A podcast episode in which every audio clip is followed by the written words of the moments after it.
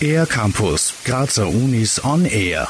Dieses Mal sind die Täterinnen weiblich. Die Kunstuni Graz lädt am 7. Juni um 19 Uhr Künstlerinnen und Künstler ins Literaturhaus Graz ein, die sich mit dem Thema böse Frauen beschäftigen. Rosemarie Brucher, stellvertretende Leiterin des Instituts für Genderforschung der Cook, es geht eben da explizit um Frauen als Sexualtäterinnen in den Künsten. Und darum soll es gehen, anhand von Beispielen aus dem Sextourismus, wo natürlich die Frage ist, wo fängt Täter an, Täterin, wo Opfer, dann sexueller Missbrauch, illegale Prostitution, wo Frauen die Nutznießerinnen sind und Nationalsozialismus und Sexualität im Film.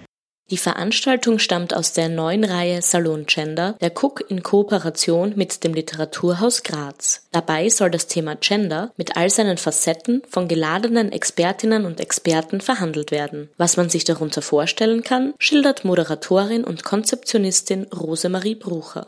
Es ist eine Podiumsdiskussion, die circa eineinhalb Stunden dauert, wo dann verschiedene Themen angesprochen werden. In dem Fall wird es auch eine kurze Lesung geben von Geldinger. Es wird ein Filmausschnitt gezeigt aus Paradies Liebe. Es wird das Video von Hannah Seidel gezeigt und letztendlich soll dann eine Diskussion daraus entstehen und dann auch das Publikum einbezogen werden.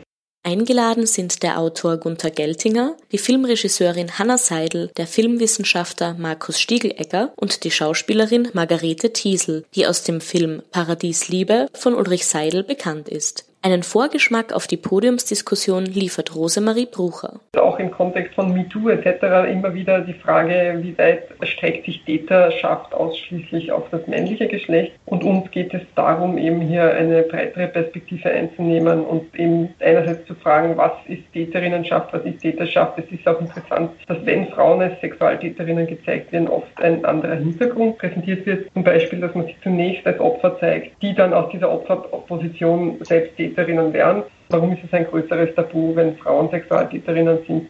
Die nächste Salon Gender Veranstaltung im Dezember dreht sich rund um das Thema Drag.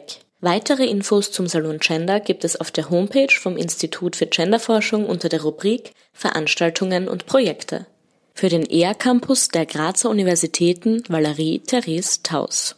Mehr über die Grazer Universitäten auf ercampus-graz.at